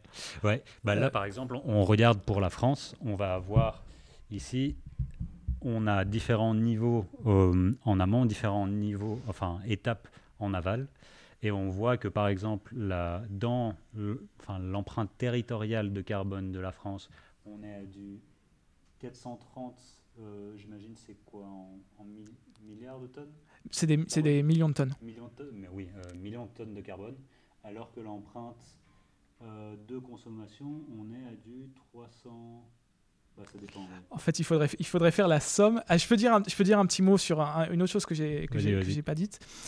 Euh, c'est que, alors non, peut-être qu'on peut, on, peut suivre le, diagramme et comme ça j'expliquerai la, la, chose. Je vais le montrer en ligne en même temps, comme ça ça va être facile pour les personnes. Mon micro. Très bien. Alors, l'idée, ça va être de se dire, pour de la consommation finale, qu'est-ce qu'il a fallu, quels ont été les gaz à effet de serre qui ont été produits? Le niveau 1, donc marqué level 1 là, c'est la les agrégations par gaz de tous les gaz qui sont associés à l'empreinte française. Donc ça va être ce qui se passe sur le territoire plus les importations. C'est d'ailleurs ce qu'on voit au niveau 2. Il y a les gaz qui sont émis en France, puis les gaz qui sont importés des autres pays. C'est ensuite agrégé au niveau 3, où il y a territorial, donc ce qui se passe sur le territoire versus euh, importation. Et là, on peut euh, diviser en différents secteurs, parce qu'en France, si on prend encore le, nœud territorial, eh bien, il y a une partie qui va être utilisée euh, dans l'industrie agroalimentaire, dans l'industrie lourde, dans l'industrie énergétique. C'est cette désagrégation qui a lieu au niveau 4. Et ensuite, pardon. Donc là, on voit que c'est l'agriculture, le transport, entre guillemets, et un peu les ménages. Voilà, ménage, c'est émission directe des ménages, donc c'est quand nous, on met du, pétrole à la pompe euh, dans notre voiture. Mhm. Et ensuite, euh, tout à l'heure, j'ai parlé d'une petite manipulation euh, qu'il y avait à faire sur ces tableaux-là pour euh, passer de l'approche en production à l'approche en consommation.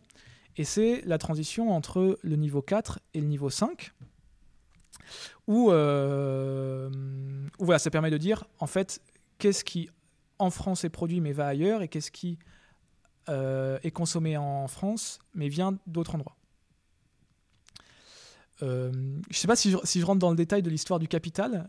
Euh, bah, euh, Vas-y, tant qu'à faire, je pense que ça, ça, peut être assez utile parce que c'est quelque chose qu'on ne se rend pas compte, c'est, en tout cas dans ces modèles, et ça, ça, peut aider aussi pour, pour le reste de la discussion. Ok, alors l'idée c'est que le, ces, ces, ces, bases de données-là, elles permettent d'imputer ces émissions de gaz à effet de serre au PIB calculé par la demande finale. Or, le PIB calculé par la demande finale, il est désagrégé en plusieurs pôles. La consommation des ménages, la consommation des gouvernements, la consommation des associations et la création de capital. Et donc cette création de capital, ça va être tous les investissements des entreprises pour une durée de vie de plus d'un an. Donc si une entreprise achète une voiture, c'est compté comme du capital. Plus les investissements euh, immobiliers, donc euh, la construction de maisons. Donc encore une fois, juste pour suivre, il s'agit de capital, en tout cas de, capital fixe, de capital euh, de stock. quoi. Exactement. voilà, on revient, on, revient, euh, on voit bien qu'on geek euh, là sur, le, sur la terminologie, mais voilà. Exactement. Et donc, ce que ça veut dire, c'est que si on alloue les émissions à ces pôles-là, et qu'on ne fait pas double comptage, le capital est compté à part. Ce que ça veut dire, c'est que si moi je regarde l'empreinte de mon vélo, je vais avoir l'empreinte de toutes les pièces détachées du vélo et des matières premières qu'il a fallu pour produire le vélo. Mais pour produire ce vélo, il a aussi fallu produire une usine. Or, cette usine, c'est un investissement et donc il est compté comme investissement par, euh, par ces diagrammes-là. Et du coup, c'est divisé par une durée de vie. Euh, comment on fait du coup pour attribuer quelque chose à cette usine-là? Est-ce qu'on dit qu'elle dure 30 ans, sa durée de vie, et du coup, par année, on va le diviser par 30 et ça va être ça l'allocation, euh, l'attribution de, du capital Alors, alors c'est une très bonne question. Donc là, dans, le, dans, dans ces grammes-là, c'est pas fait. Enfin, dans, dans cette, ces calculs-là, le capital, il est compté en tant que capital. Euh, unitaire d'une année. Quoi. Donc si on construit une usine à, à l'année T, toute l'usine va être comptabilisée pour l'année T. Voilà. Et ce, on peut, peut être faire un, petit euh, petite recherche parce que donc tous, tous ces diagrammes-là, ils ont été mis sur une plateforme en ligne. Et on peut aller voir le, le diagramme de Sankey pour la Chine, où en fait on va voir que les investissements en Chine pour le capital sont absolument colossaux euh, et sont comptés l'année T. Et donc euh, l'adresse des Sankey, c'est... Ah, bah, oh bah super, tu l'as ici. ok. Donc là, on voit que cette partie euh, capital fixe dont tu parlais, ça représente 50% de, euh, de l'empreinte des Chinois l'année, euh, en l'occurrence là, en 1995. Et donc l'étape ensuite, qui est le passage entre les niveaux, comment c'est 5 et 8 là, c'est ce qu'on a appelé l'endogénéisation du capital. Donc c'est euh, réimputer le capital à ce à quoi il a vraiment servi. Mhm. C'est-à-dire euh, l'usine qui a produit le vélo. Ça, Il faut l'attribuer au vélo et pas à l'usine en soi. Et sur cette histoire de durée de vie, euh, on n'a pas un modèle de stock et flux là. Mhm. Donc on va pas dire le capital, il reste 10 années en stock et puis ensuite on... Hein. C'est un truc un petit peu différent où on prend en compte la consommation de capital fixe, c'est-à-dire c'est la dépréciation de la valeur du parc chaque année. Et c'est ça, on dit que ça, c'est ce qui a servi à faire les biens l'année N. Et si jamais euh, cette, euh, cette consommation de capital fixe est plus faible que le brut, ce dont on parlait avant, eh bien, il y a une partie nette qu'on ajoute, positive capital formation, et qui va être euh, stockée dans un des nœuds après. Mhm.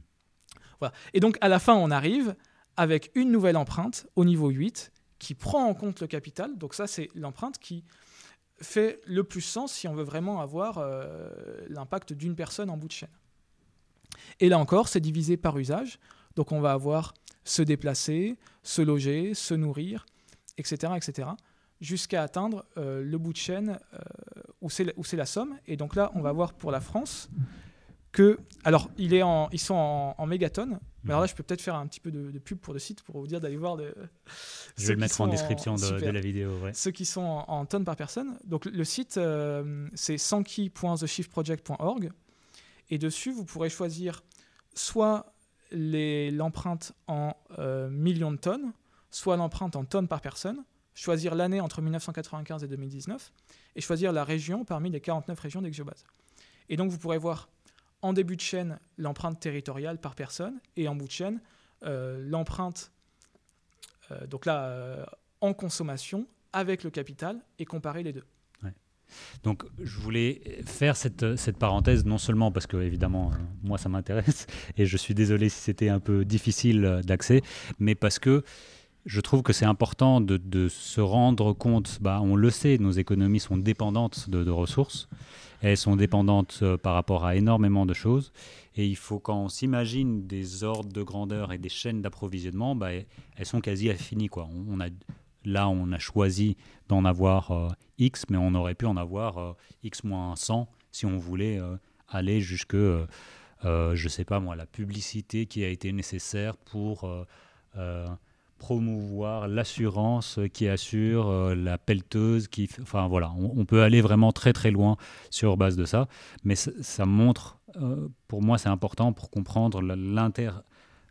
Enfin comment tout est interlié, euh, surtout dans une économie mondialisée. Quoi. Donc, pourquoi je montrais ça? Parce que hum, il y a un des secteurs économiques donc on a parlé, euh, les plus émetteurs sont le transport, le logement, euh, la nourriture, enfin se, nourrir. Mais il y en a un qui est petit, les soins de santé, le secteur de la santé, et tu t'es aussi intéressé dessus. Et tu as voulu voir est-ce qu'il y a un impact environnemental et comment il évolue par rapport à avoir des meilleurs enfin un accès à la santé ou en tout cas un, secteur de santé qui, augmente. Enfin, qu'est-ce que tu as cherché et qu'est-ce que tu as appris? Alors, euh, euh, ce choix de la santé, il vient pas de, nulle part. Bon, d'une part, c'est un sujet qui m'intéresse à titre individuel, mais c'est aussi euh, dans le cadre de mon travail au Shift. donc, tu as dit en introduction que, que, ma thèse était financée par le Shift Project, et on a peut-être reparlé après, je sais plus. et au Shift, on a fait voilà, ce plan de transformation de l'économie française et l'idée était là de ne pas s'intéresser juste aux gros secteurs émetteurs, parce que ça, on en parle beaucoup, c'est-à-dire qu'on sait que c'est le transport, l'industrie, l'agriculture qui sont responsables des émissions de gaz à effet de serre. Mais en fait, il y a d'autres secteurs qui sont plus en bout de chaîne, qui sont aussi responsables de par euh, soit leur euh, mode de fonctionnement, soit leurs achats, et avec des personnes qui sont aussi motivées pour, euh, pour changer, mais qui ne savent pas forcément quoi faire. Et on s'est intéressé, entre autres, euh, au secteur de la culture, au secteur du numérique, qu'on avait déjà fait avant, et au secteur de la santé. Mmh. Et donc, il y a des personnes du Shift qui ont euh, fait un bilan carbone du secteur de la santé en France, en faisant un truc vraiment très détaillé, en regardant euh, les hôpitaux, les, toutes, les, toutes les étapes des, soins de santé en France, en prenant en compte les médicaments, etc. Et moi, j'avais commencé à, travailler sur ces, sur ces tableaux entrées-sorties, et je me suis dit, mais en fait, bon, il, faut, un truc, chose, quoi, un truc super compliqué et on peut faire un truc euh, très simple. De, donc eux, ce qu'on dit un peu euh, bottom-up, du, bas vers le haut, et on peut faire la même chose du haut vers le bas avec des flux économiques et regarder si on obtient la même chose. Et ce qui est intéressant, c'est qu'on obtient euh, sensiblement les, mêmes résultats, mais que oui, ça nous a, ça mis un petit moment de, stress. Alors, je crois qu'il y, avait des différences, et, et c'est notamment dû au facteur d'émission des médicaments. Parce qu'en fait, c'est un truc qui est énorme et qu'on ne connaît pas. Parce qu'en fait, il n'y a, a, pas eu trop d'études dessus. Mm. Euh, les études sont confidentielles ou elles sont des fois un peu fausses ou avec des trucs un peu euh, erronés. Et donc, je crois que le Shift avait beaucoup surestimé euh, mm. l'empreinte du secteur de la santé parce que ce facteur était mauvais. Et pour autant, il n'est pas forcément meilleur dans Exiobase parce que Exiobase, c'est 200 secteurs. Et là-dedans, il y a un secteur qui est produit chimique. Et donc, ça veut dire que nous, les médicaments dans le secteur de la santé, c'est produits chimiques. Donc c'est pas beaucoup mieux euh, que euh, que ce qui a pu être fait au Shift. Voilà. Donc après, on, a pour objectif de réfléchir un peu plus dans le futur aux différences et à essayer de comprendre.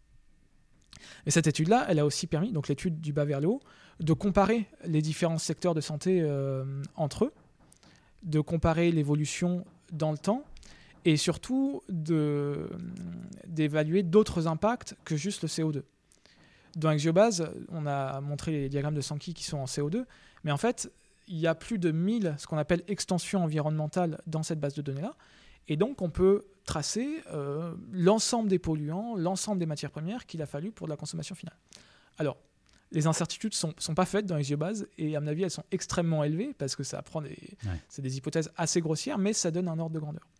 Et donc, pour cette étude-là, on a aussi pu euh, étudier la quantité de matières premières nécessaires au bon fonctionnement des systèmes de, santé à travers le monde. Et, du coup, c'est quoi les résultats? Qu'est-ce qu'on apprend euh, Est-ce que euh, au plus on est riche, on a au plus on a un grand système de santé et du coup on consomme plus? Enfin, est-ce qu'il y a des choses Il y avait aussi quelque chose par rapport à c'était quoi? C'était les maladies, les taux d'infection et quelque chose d'autre? Non, qu'est-ce que tu m'avais dit par téléphone? Oui, je, pourrais en parler dans. C'est une seconde étude qu'on a faite et je pourrais en parler un petit peu. Pour, pour revenir aux résultats, les résultats, c'est que globalement, le, secteur de la santé est responsable entre 4 euh, et 7% des différents impacts. Mhm. Donc, on va dire 5% pour faire un ordre de grandeur. Donc, Mhm. les systèmes de santé, c'est 5% des émissions de gaz à effet de serre, en prenant en compte toute la chaîne. C'est euh, 5% de la consommation de matières premières.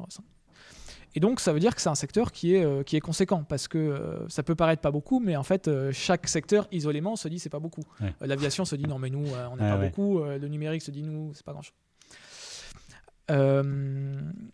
Sachant Donc- que le ciment au niveau mondial, c'est 7% ou quelque chose comme ça. hein. voilà. Donc, euh, c'est pas. Et ça, c'est vrai pour tous les pays, le 5%, euh, le 5% plus ou moins, enfin, dans, dans plusieurs pays que vous avez étudiés? Euh, Je n'ai pas les, les chiffres en tête, mais si- en toute probabilité, c'est, ça, ça- ça risque d'être égal parce que les dépenses de santé sont, Ouais. sont proportionnelles au, au PIB. Alors avec des pays qui sont euh, très peu efficaces, les Américains ont un système de santé désastreux et donc Mm. euh, très peu efficient par rapport, par exemple, aux Français qui... notre système de santé va pas très bien, mais il est toujours bien plus performant que celui euh, dans d'autres pays du monde. Et donc, on, on voit qu'il y a des très grosses différences entre les pays. Ces différences sont dues à, euh, aux, aux investissements. Euh, on investit plus dans le système de santé en France qu'en Inde, par exemple, par personne. Mais on s'est dit, on va regarder comment, euh, si on peut voir une relation entre dépenses dans le système de santé, donc dépenses d'un point de vue euh, énergétique. On a fait étude sur l'énergie. Donc en euh, mégajoules par personne par an investis dans le système de santé, en fonction d'un indice d'accès et de qualité des soins, donc qui s'appelle l'indice HAQ. Et ce qu'on remarque, c'est que il y a une relation exponentielle entre la consommation d'énergie, enfin l'empreinte énergétique des systèmes de santé, et l'accès et la qualité des soins. Ce qui est euh, assez, assez logique en fait, Ouais. mais ce, ce qui est intéressant dans, le, dans cette exponentielle, c'est que ça veut dire qu'au début, pour, être, euh, pour avoir accès à des meilleurs soins, ça coûte Ça prend Très- beaucoup de temps très peu avant que ça. Oui, mais enfin, oui, ça dépend aussi parce que l'exponentielle au début, ça, ça prend pas beaucoup. De... Enfin, ça part très lentement jusqu'au moment où elle explose aussi. Voilà, mais ça part très lentement, ça veut dire que quand on, on parle de ce lien énergie, euh, indice de qualité Ouais. versus, comme ça pour la caméra, versus euh, énergie, ça veut dire que quand on est là, on augmente l'indice de qualité pour très peu d'énergie. Oui, c'est ça. Oui, Et ensuite, ensuite, ça demande beaucoup plus. oui c'est ça.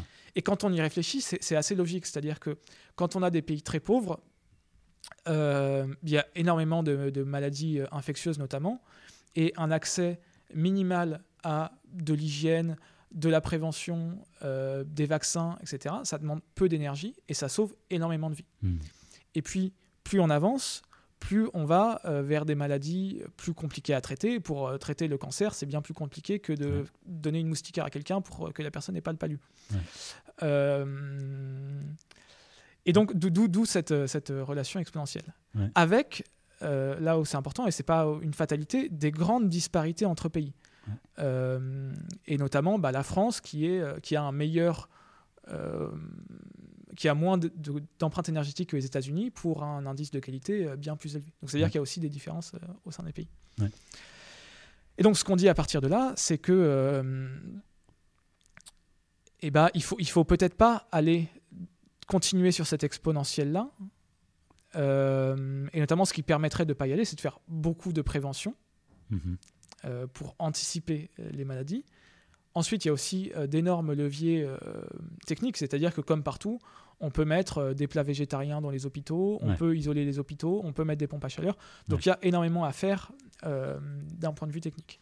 Et puis à la, la fin, prévention, c'est plus ou moins la sobriété, mais pour la santé, quoi. voilà, c'est ça. C'est-à-dire qu'on on va pas dire que euh, la sobriété pour la santé, c'est on arrête de soigner des gens. Donc Ouais. la sobriété pour la santé, c'est la prévention, et ensuite euh, les interventions techniques. Et ensuite, peut-être qu'il y aura un arbitrage à se dire, est-ce que euh, euh, pour euh, les soins palliatifs, pour machin, est-ce qu'il y a des gens qui se disent que, c'est pas forcément mon cas du tout, hein, euh, qu'il faut en faire un petit peu moins et euh, privilégier d'autres choses. Mais en fait, c'est des réflexions qui ont déjà lieu pour des raisons économiques. C'est-à-dire Ouais. que des soins qui vont être très très intenses en énergie et en carbone sont des soins qui coûtent extrêmement cher et qui sont pour certains peut-être pas faits pour ces raisons économiques. Mhm. Mais donc on a tout, un- tout intérêt à faire de la prévention et des interventions euh, techniques pour pouvoir potentiellement euh, consommer plus d'énergie si on choisit d'aller dans, dans ce domaine-là. Et ta, ta deuxième euh, étude alors? La, la deuxième étude, c'était de se dire que... Donc là, on a, on a étudié le- ce qui se passe d'un sens vers l'autre. Donc la santé, quel est son impact sur l'environnement? Et on s'est dit, mais est-ce que les gens qui impactent beaucoup l'environnement sont en meilleure santé le, proxy, donc la variable qu'on a prise pour étudier ça, c'est l'énergie par personne. Ce qui, est, logique parce qu'on dit que l'énergie, ça, mesure les transformations du monde. Et donc, plus on consomme d'énergie, plus on, impacte le monde. Et donc, c'est une bonne variable pour un style de vie. Hmm. Euh, entre un style de vie très sobre en énergie, que ce soit par choix ou par contrainte, et un, mode de vie très intense en énergie, où on passe toute notre journée dans une voiture et euh, derrière notre écran d'ordinateur, etc. Et donc, en, fait, au premier ordre, c'est aussi couplé au PIB, parce qu'il y a un lien PIB-énergie. Hmm. Et donc, ce qu'on regarde quelque part, c'est aussi est-ce que dans les pays plus riches, on est en meilleure santé que dans les pays plus pauvres? Hmm. Mais on a pris sous le sens de l'énergie parce qu'on trouvait que ça faisait plus de sens d'étudier l'énergie que, le PIB. L'intuition étant que, euh, au départ, quand on consomme de plus en plus d'énergie, on a accès à des infrastructures euh, d'accès à l'eau, d'accès à l'électricité, qui ça permettent de l'hygiène, et donc de fait, on va être en meilleure santé avec moins de maladies euh, communicables. Et puis à la fin, si on est dans une gabegie énergétique, ça va peut-être nous donner accès à, des, soins, parce que du coup, on va avoir peut-être des hôpitaux très performants, mais aussi à des maladies dites civilisationnelles, où on va avoir peut-être beaucoup de, de cancers, de diabète, de je sais pas. donc ce qu'on a fait pour, euh, pour étudier ça, c'est qu'on a pris des empreintes énergétiques calculées avec euh, des tableaux entrée-sortie, et on a comparé ça à une énorme base de données euh, de maladies qui s'appelle le Global Burden of Diseases. Et en faisant juste des, observations est-ce qu'il y a une corrélation entre chacune des pathologies, donc il y en a à peu près 300, et euh, l'empreinte énergétique. Et donc on a confirmé l'hypothèse que euh, pour, je vais caricaturer, mais c'est à peu près ce qui se passe, pour les maladies communicables, on a quelque chose comme ça. Donc plus euh, l'empreinte énergétique des pays est élevée, moins ils ont de maladies communicables. Et à l'inverse, plus l'empreinte énergétique des pays est élevée, plus il y a de maladies non communicables là-dedans. Alors, à première vue, on se dit c'est parce que euh, c'est à cause de la, détection. Euh, dans les pays riches, parce que plus d'énergie, ça veut dire pays riches, on fait plus de dépistage et donc il y a plus de cas. Normalement, les données sont corrigées de ça et sont données avec des incertitudes qui sont assez faibles. Moi, je reste très sceptique sur la, qualité de ces données-là parce que j'ai du mal à penser que dans certains pays, pour chacune des années, on a vraiment accès à des données épidémiologiques précises. Toujours est-il que c'est ce qu'ils disent. Et on a trouvé, donc je n'ai pas travaillé tout seul parce que moi j'ai pas de compétences euh, là-dessus, mais avec euh, un psychiatre et un, professeur en santé publique qui ont euh, de l'expérience à traiter des, domaines interdisciplinaires sur la santé. Et donc, il y, y, a des maladies pour lesquelles on s'attendait qu'on s'attendait à voir sortir à cause du dépistage et qui ne sont pas sorties, et à l'inverse d'autres qui sont très facilement dépistables et qui sont sorties. Et donc, ça veut dire que c'est pas forcément ça. Et donc, à la fin, on en arrive à se dire, OK, il y a une corrélation. Ça ne veut pas dire causalité, parce que bien sûr, on peut consommer beaucoup d'énergie, avoir un mode de vie très sain, c'est pas. Mais ce que ça veut dire, et ce qui me semble être important, c'est de dire que c'est pas parce qu'on consomme beaucoup d'énergie qu'on est en meilleure santé. Et c'est complètement intuitif euh, pour toi et moi, mais euh, pour beaucoup de gens, si on transpose ça au PIB, c'est pas du tout intuitif parce qu'on va dire euh, de façon agrégée si on est en meilleure santé. Et ce qui avait été fait jusqu'à maintenant, c'était pas de regarder au niveau des pathologies, mais de regarder à un niveau agrégé, et notamment à l'indice de développement humain. Et donc on voit que plus on est riche, plus l'indice de développement humain est élevé. Mais là, on montre que pour bah, justement 30 types de cancers, plus on consomme d'énergie, plus il y a des cancers dans ces pays-là. Et donc, ce qu'on dit à la fin, c'est que l'énergie, c'est euh, ni bien ni mal, mais c'est une capacité à transformer le monde. Et donc là-dedans, il y a des usages énergétiques qui sont utiles. Euh, produire un réseau euh, d'eau potable, produire de l'électricité, avoir accès à des salles de classe pour de l'éducation, etc. de la recherche pour faire des médicaments, des vaccins, plein de choses. Et puis un usage qui est toxique passer deux heures de son temps chaque jour dans une voiture, ça nous rend pas en meilleure santé versus le vélo, et là on consomme de l'énergie. Avoir une alimentation ultra transformée, ça consomme énormément d'énergie et ça nuit à notre santé. Et euh, tout un tas de, ces, de ces choses-là. Mm. Et l'hypothèse qui a été faite par, euh, par les médecins avec qui on travaille, c'est qu'il pourrait y avoir des, comment dire, des, des, déficiences spécifiques de système immunitaire dans les pays où on consomme beaucoup d'énergie dû à des modes de vie différents. Alors c'est très très exploratoire et je ne vais pas dire que c'est le cas parce qu'on ne sait pas trop. Et donc ce que, ça veut dire enfin, c'est que eh bien, il faut privilégier les types d'énergie et dire ok on va aller plutôt vers un monde où on consomme potentiellement moins d'énergie mais mieux et enlever les usages techniques euh, toxiques d'énergie pour avoir à la fin euh, des niveaux de maladie qui baissent de partout indépendamment de l'énergie. Parce qu'il n'y a pas de, encore une fois, il n'y a pas de fatalité là-dedans, comme dans beaucoup de sujets qui sont plus complexes que ce qu'ils peuvent laisser paraître. Bah, je, je voulais finir plus ou moins par ça parce que c'est quelque chose. Euh, en effet, ça peut paraître un peu brut, quoi. Ce qu'on raconte, euh, enfin, le, stock, le flux, les modélisations, ça peut paraître un peu difficile d'accès et et on ne se rend pas compte tout le temps comment on va l'utiliser. Mais je pense que là, la, dernière, euh, les, dernières choses qu'on vient de se dire, on a parlé d'arbitrage, de fatalité, qu'il n'y en a pas. Et puis tu as parlé de collaborer avec euh, des gens du domaine de la santé, des gens du domaine de, de la psychologie aussi. Euh, peut-être on peut conclure avec ton dernier article que tu as coécrit avec ton collègue d'ici, mais aussi avec deux autres personnes des, des sciences sociales. Euh, et vous parliez de transdisciplinarité forte. Et puis, euh, je trouve, je ne sais pas si tu voulais déjà...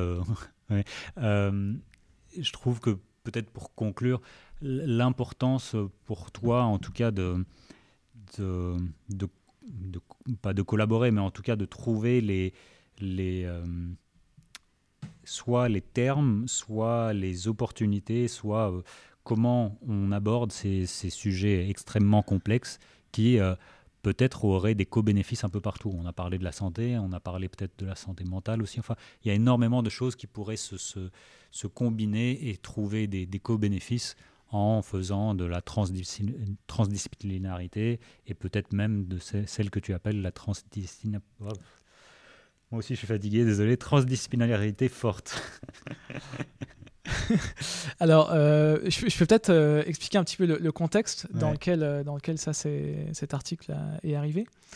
C'est qu'on a, on a créé un groupe de réflexion autour de la modélisation et comment elle peut être utile aux décideurs publics, aux décideurs politiques.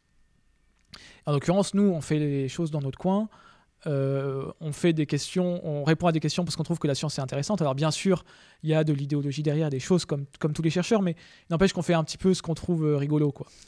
Euh, et c'est pas forcément ce qu'attendent les, mm. les personnes qui prennent des décisions. Et dans nos modèles qui sont techniques, il faut rajouter des couches après euh, géopolitique, politique, sociale, sociologique. Mais sauf que rajouter des couches à la fin, ça fait pas de sens parce que si, c'est a posteriori pour faire du, euh, du, social washing de ce qu'on a fait, ça marche pas. Il faut que ce soit intégré.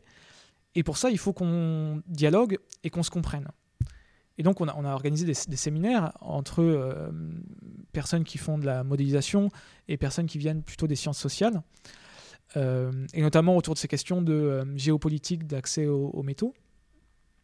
Et le premier constat était qu'on ne se comprenait pas c'est-à-dire qu'on a fait des, présentations vulgarisées. Et notamment, moi, j'en ai fait une où je me suis dit, bon, bah vas-y, j'ai fait des trucs. Euh, j'avais présenté ces sortes de courbes j'avais fait des trucs simples. Et, je pense que j'ai quand même utilisé beaucoup de jargon sans m'en rendre compte. Et à la fin, on m'a dit, euh, mais euh, waouh, j'ai pas compris quoi.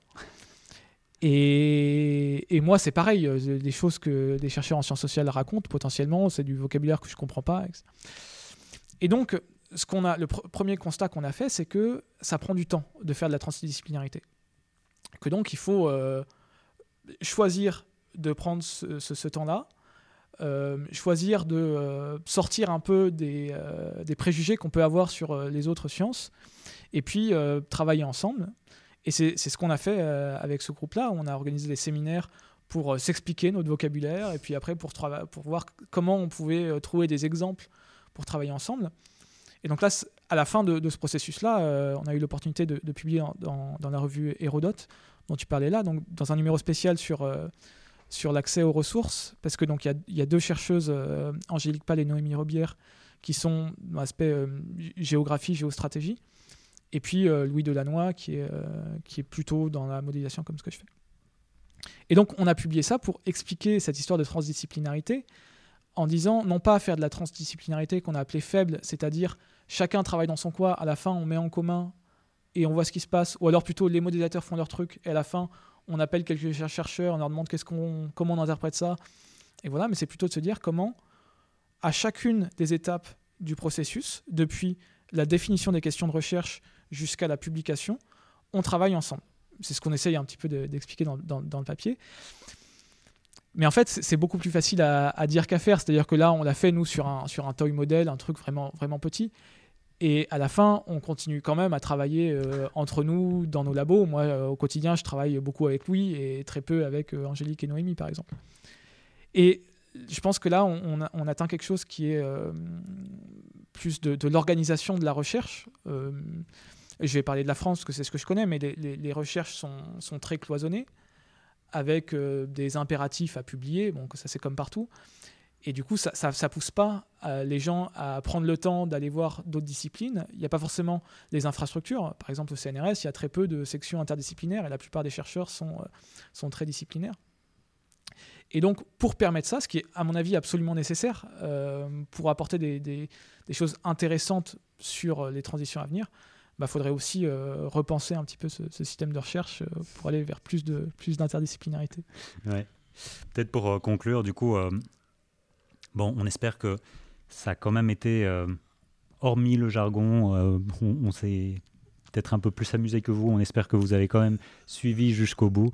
L'idée, je pense, de Baptiste aussi, c'est que de rendre la modélisation au service de bah, des décisions, de nos choix, de nos arbitrages. Je pense que euh, pour avoir cette question démocratique de planification, de planification de, décroissance, de post-croissance ou autre, enfin peu importe comment on l'appelle, on a besoin d'avoir ces modèles qui nous permettent d'avoir tous les compromis entre chacun de ces choix-là. Donc j'espère que c'est, vous voyez ça plutôt comme une invitation de, vous joindre à, ce, à cette, euh, discipline, en tout cas de, modélisation, et surtout à enrichir, euh, à l'enrichir par vos connaissances, par vos pratiques, parce que tu parlais aussi de la différence entre la théorie et la pratique, il y a quand même un monde euh, d'écart. Si on doit clôturer par euh, un, message que tu voudrais passer aux personnes qui voudraient s'intéresser à la modélisation, à ce que tu fais, et qui voudraient, il ou elle voudrait l'utiliser dans leur métier, dans leur pratique, comme Qu'est-ce qui serait important de, retenir de, ce qu'on a dit quoi Alors, je pense que ce qui serait important, c'est de comprendre que tout est dynamique. Par dynamique, on entend change avec le temps. Et donc, si on veut euh, raconter quelque chose sur 2050, on ne peut pas faire l'hypothèse que ça va rester pareil. C'est-à-dire, on ne peut pas se dire combien de voitures j'aurai en 2050, combien est fait, euh, de combien de lithium j'ai besoin pour une voiture aujourd'hui, donc j'ai besoin de tant de lithium, or il y a tant de réserves, donc il n'y a pas assez de réserves. Non, parce que euh, la quantité de lithium dans une voiture change au cours du temps, le nombre de voitures change, les réserves changent, les technologies changent, etc. Et donc c'est juste de comprendre que par définition, tout est complexe et que quand on raconte quelque chose sur le futur, en toute probabilité c'est faux, mais si on l'a fait avec des modèles, on dit juste, si jamais telle hypothèse, telle hypothèse, telle hypothèse est juste, alors ça devrait ressembler à ça, et donc l'enjeu après, c'est d'essayer d'affiner les hypothèses et de travailler tous ensemble pour avoir les hypothèses qui sont euh, les plus plausibles. Et le dernier point que je voudrais apporter sur les gens qui aimeraient euh, nous rejoindre, c'est qu'il y a énormément besoin de femmes parce qu'on est très peu mixte. Euh, à Ister, il n'y a que des hommes qui travaillent sur le sujet. globalement, dans les disciplines autour de l'énergie, c'est le cas. Et bon, là encore, c'est pas une fatalité parce que des chercheurs qui ont décidé d'impliquer des femmes il y en a et ça a marché. Euh, par exemple, euh, j'ai vu passer un, papier récemment de, avec en autrice Julia Steinberger, dont on parlait euh, en, amont, avec, je crois qu'il y avait 5 femmes sur 6 sur le papier. Et donc ça montre qu'en fait ça intéresse, c'est juste qu'il faut attirer ces, profils-là. Et nous, on est toujours 6 hommes sur tous les papiers. Et donc ça, je pense que c'est pas mal un problème. Donc rejoignez-nous. bon, je pense que, voilà, on espère que, ça que ça parle un tout petit peu dans, vos jeux. Enfin, j'ai souvent les questions de euh, euh, pénurie, de est-ce qu'on a assez, de comment à quoi va ressembler le, monde post-carbone et tout ça. J'espère que ça répond à certaines de vos questions. En tout cas, merci euh, Baptiste de, nous avoir éclairé sur, euh, sur toutes ces questions-là. Je sais que c'est complexe, donc merci de, nous avoir aidés, pris par la main. et puis, je vous dis à dans deux semaines pour une autre conversation dans, dans la thématique du métabolisme territorial. Voilà. Merci beaucoup Aristide. Merci.